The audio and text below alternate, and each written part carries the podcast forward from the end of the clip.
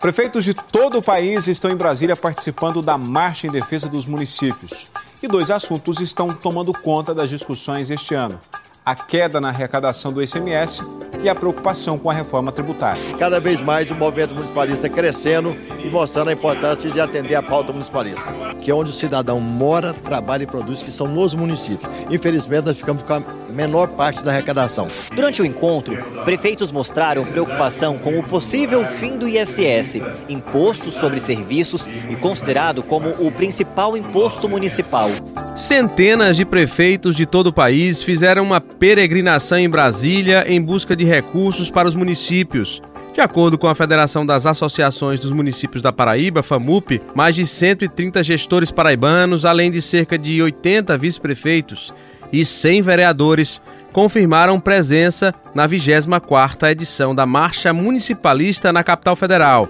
Entre os temas levados na mala, a busca por soluções do governo federal para o pagamento do piso da enfermagem e dos professores, revisão da determinação de utilizar somente o censo de 2027 como régua para o repasse de recursos federais, reforma tributária e tabela do SUS.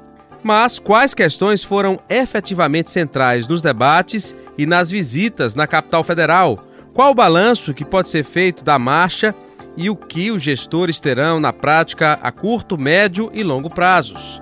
Neste episódio, a gente conversa com o presidente da FAMUP, George Coelho, que acompanhou todas as discussões e pode nos ajudar a entender o que ficou de fato depois do evento. Papo Político, com Laerte Cerqueira. George Coelho, como é que foi lá em Brasília? É possível fazer um balanço inicial desse evento, Marcha dos Prefeitos, e, e como é que foi a participação dos paraibanos? Essa é uma pergunta mais geral, eu sei que é mais complexa, mas dá para fazer um balanço de como foi esse encontro lá em Brasília esse ano? Olha, Laerte, é um encontro bastante produtivo. Posso dizer a você que foi a marcha das marchas. É 11 mil inscritos é, entre vereadores, vice-prefeitos, prefeitos do Brasil inteiro, secretários municipais, todo aquele pessoal de apoio que trabalha com municipalistas, trabalha com prefeitura, né? Isso é muito importante. A Paraíba teve 75% dos prefeitos da Paraíba compareceram à marcha, quase 165 prefeitos, mais de 100 vice-prefeitos, mais de 100 vereadores participando. Foi algo inédito na Paraíba. A FAMUP esteve lá com stand bacana para que desse apoio a todo esse pessoal e também deixar os prefeitos a par do que acontece é, no mundo municipalista lá, até porque nós precisamos estar atento que tem muita, muitas demandas né, é, no Congresso a ser votado e algumas ferem o, o, os municípios. Eu digo fere no sentido de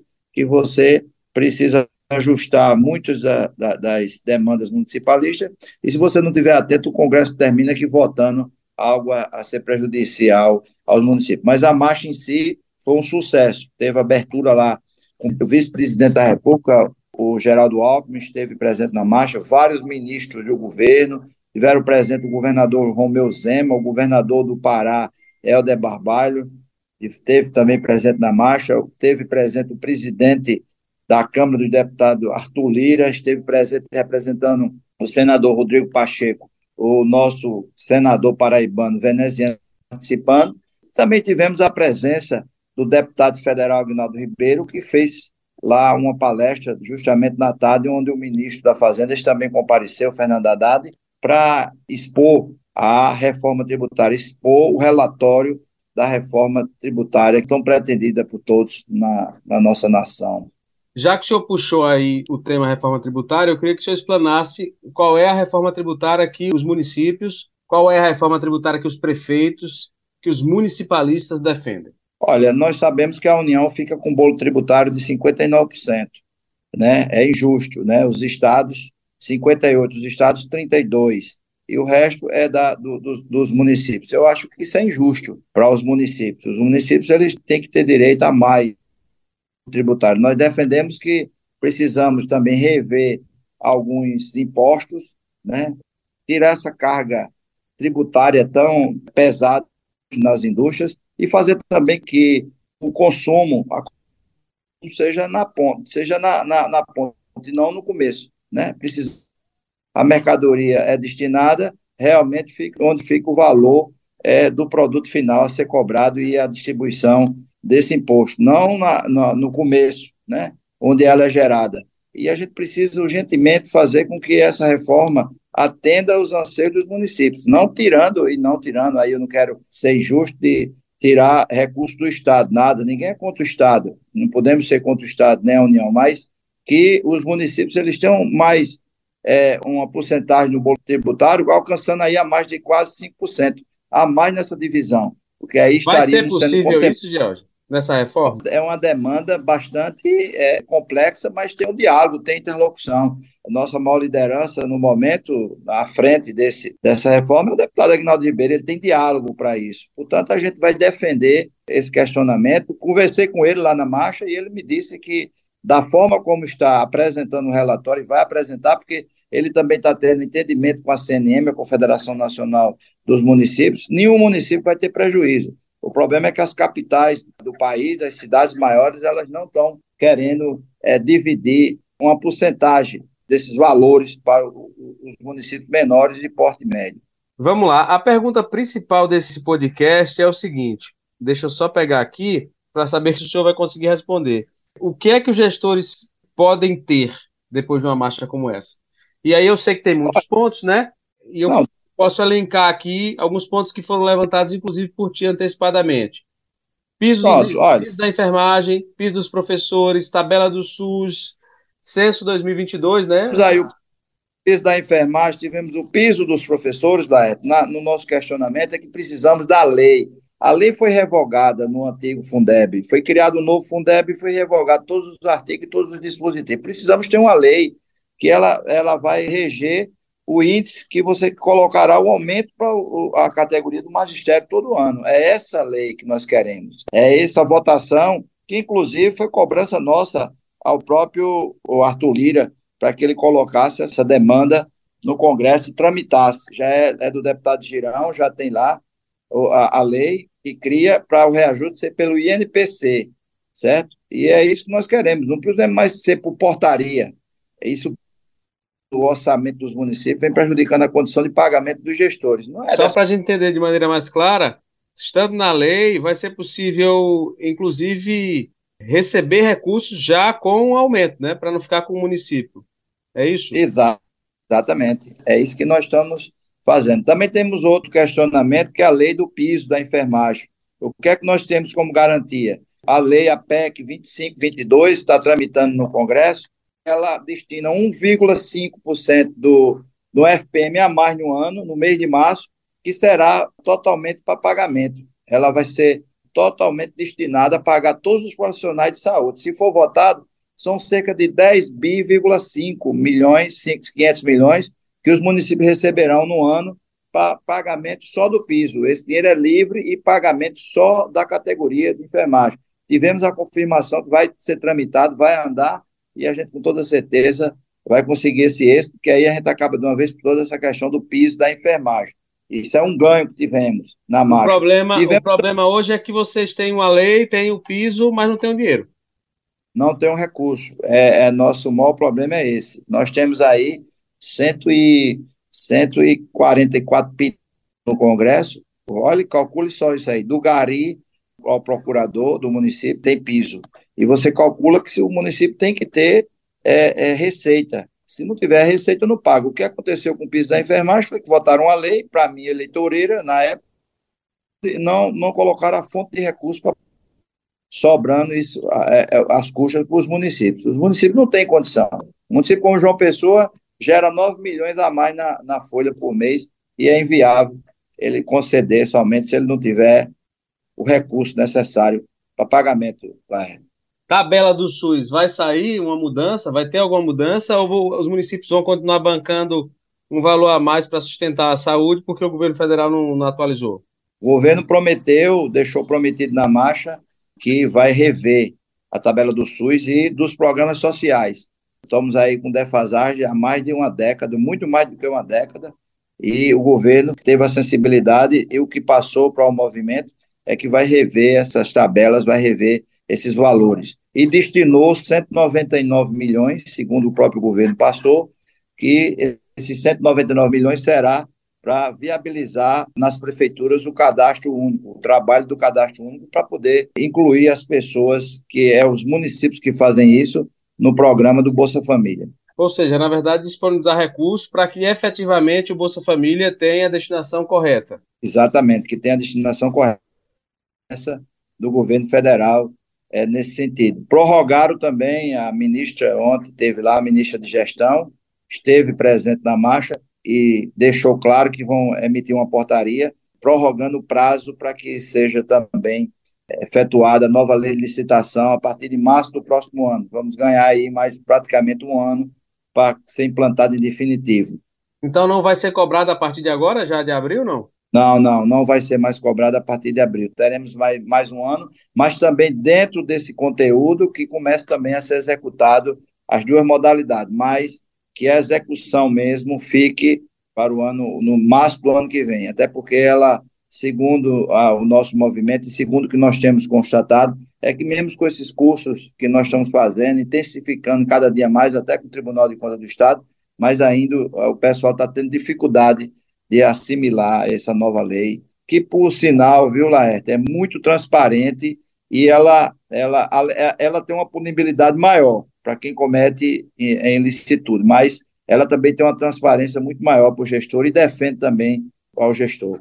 Vamos lá, em pauta entrou a discussão sobre o Mais Médicos, o, o novo Mais Médicos, George? Não, não entrou essa discussão. E com relação ao censo 2022, aquela régua colocada com relação a, ao censo parcial, definindo o valor de recursos que seria enviado para alguns municípios. Aqui na Paraíba haveria perdas.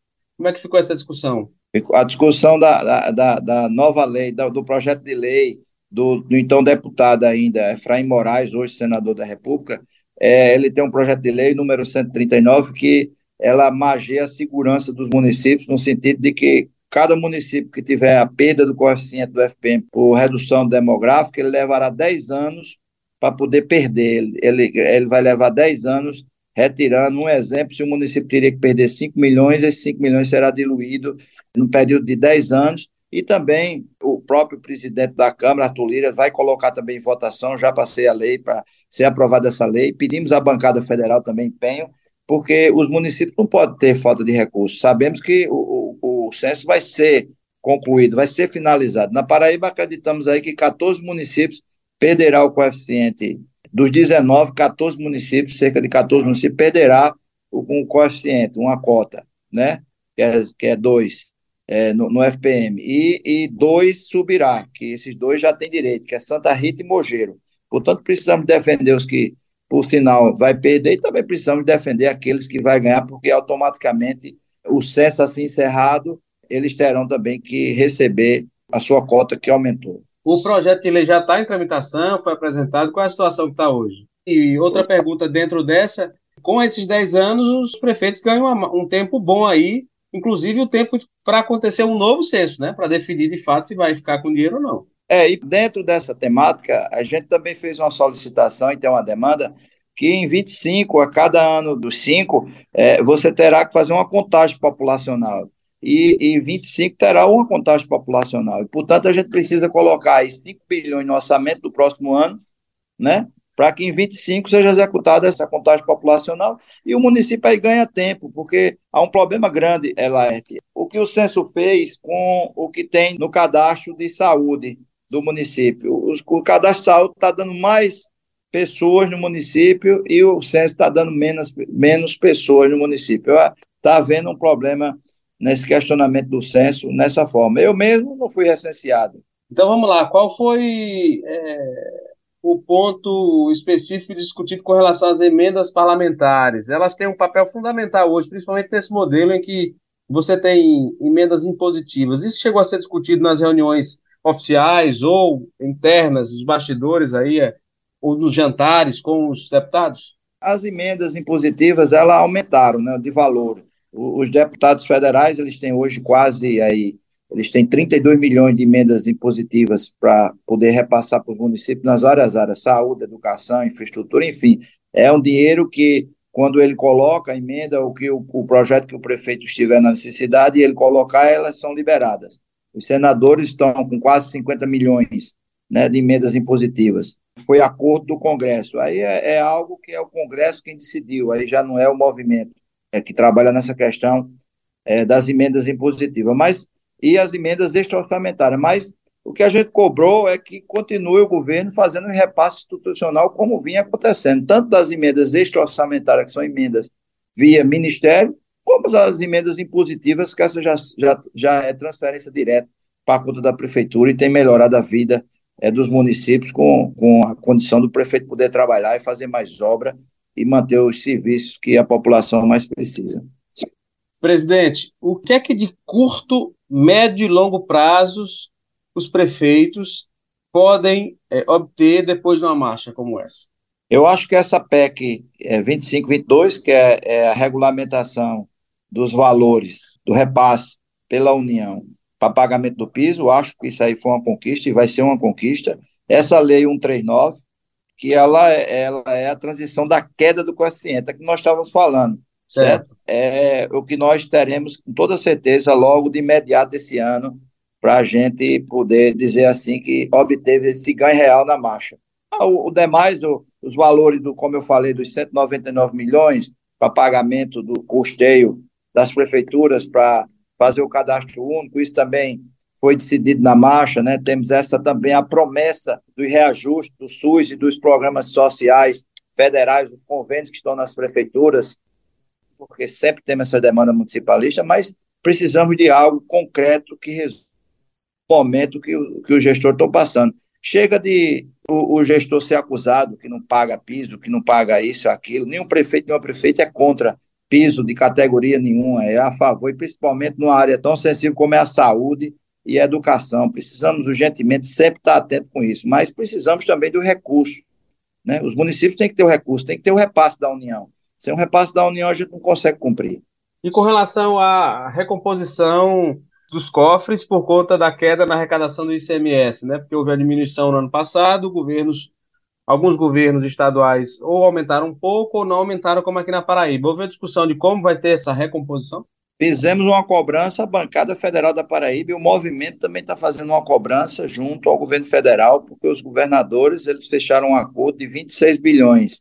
Era 40, eles fecharam de 26 bilhões e o governo federal vai fazer essa, esse repasse, né, essas perdas que tiveram o ano passado, e os, os estados não estão querendo passar para os municípios a cota parte dos 25%, que é saúde e educação. E nós estamos aí travando essa luta junto com o Congresso, até porque esse texto, na hora que foi votado, ele não incluiu, ele incluiu que seria repassado por parte da União para os estados, que teria que ser município, mas não está na lei. E aí a, a, gente vem cobrando, que é a Lei 194. A gente está cobrando já da, da, bancada federal da Paraíba e todos os presidentes de federação estão cobrando suas bancadas, cobrando ao Congresso que a União faça o desconto, ou o Estado faça o desconto dos valores dos municípios. O município não pode ter prejuízo de forma alguma. O Estado não... Então, os estados, me parece que eles conseguiram os 26 bilhões para recompor as perdas, mas não tem nada claro na legislação que 25% são dos municípios. É isso? Não, não tem nada claro. É, é, é, Constituição, é emenda constitucional, esses 25% do ICMS, para que a cota parte dos municípios. Era para ser até maior, no meu ver. Mas os estados que estão recebendo essa compensação do governo, o governo quer fazer, o federal está fazendo uma compensação descontando na dívida dos estados. Ah, Mas entendi. os municípios eles não têm nada a ver com a dívida do Estado. Então, na né? prática, quando faz uma compensação é, a partir das dívidas, eles tiram a reposição que deveriam ser, deveria ser feita para os municípios, né? para os exatamente. Não pode quebrar essa emenda da Constituição, porque é direito dos municípios. Está é, tá, tá na emenda de, de 88, da Constituição de 88.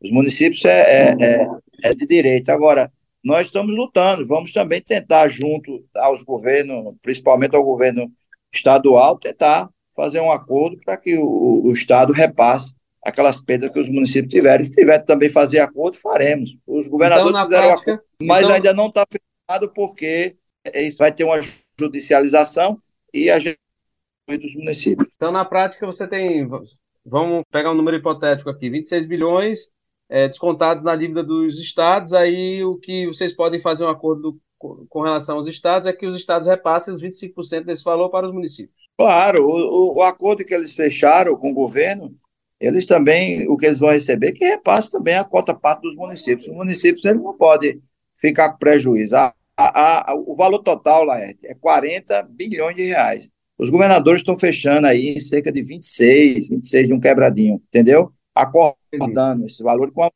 e a União quer descontar justamente os valores acordados na dívida dos estados. Eu, eu, em outra hora, eu já vi o governador falando da Paraíba que a dívida do estado é pouca. Quer dizer que o estado da Paraíba não vai ser tão prejudicado assim, mas, de qualquer maneira, vai descontar na dívida. Portanto, o valor que receber é mais, nada mais justo também que faça a transferência dos 25%, que é dos municípios. Beleza, nosso tempo está estourado aqui, mas eu queria fazer uma última pergunta. Pelo que eu vi aí, o balanço é positivo dessa marcha, né? Pelo menos tem apontamentos que são concretos de realização, não é algo que está longe e distante da realidade, né? Não, não, de forma alguma, Laerte. O que nós colocamos, o movimento colocou, entregou ao governo, foi um estudo muito bem feito, que o governo tem a condição de cumprir, de atender né, os municípios. Não foi algo que é, é pedido de outra natureza. Claro, temos muito mais pedidos a fazer, temos muito mais problemas para resolver. Mas no momento nós temos que trabalhar em cima do que está acontecendo, do que tem acontecido com os municípios. Portanto, o governo, ele, ele no meu entender, ele, ele recebeu do movimento, é um governo, o governo federal tem 90 dias, é, é, a partir de amanhã, mas a gente tem o entendimento que ele recebeu que realmente é a pauta municipalista. E aí precisamos ver agora a reação do governo, em que forma o governo vai nos ajudar. Quanto a Congresso, é, ficou mais do que claro que eles vão nos ajudar e vão trabalhar para que essas pautas sejam votadas e efetivamente ela venha ter retorno lá para os municípios. Jorge Coelho, presidente da FAMUP, muito obrigado pela conversa aqui no Papo Político, pelos esclarecimentos. Que bom saber que, de uma forma ou de outra, o saldo é positivo aí dessa marcha dos prefeitos em Brasília. A gente espera novidades, a gente espera noticiar, de fato, a execução dessas ideias que foram apresentadas pelos prefeitos. Para você que ouve a gente, pode acessar, claro, o Papo Político nas principais plataformas de áudio, no site da CBN, compartilhe, passe para um amigo e nos ouça para entender um pouco mais sobre a política paraibana. Nesse caso especificamente, sobre os desejos dos prefeitos, as pautas dos prefeitos lá em Brasília, na marcha que aconteceu esta semana. Jorge, muito obrigado. Até mais. Tchau.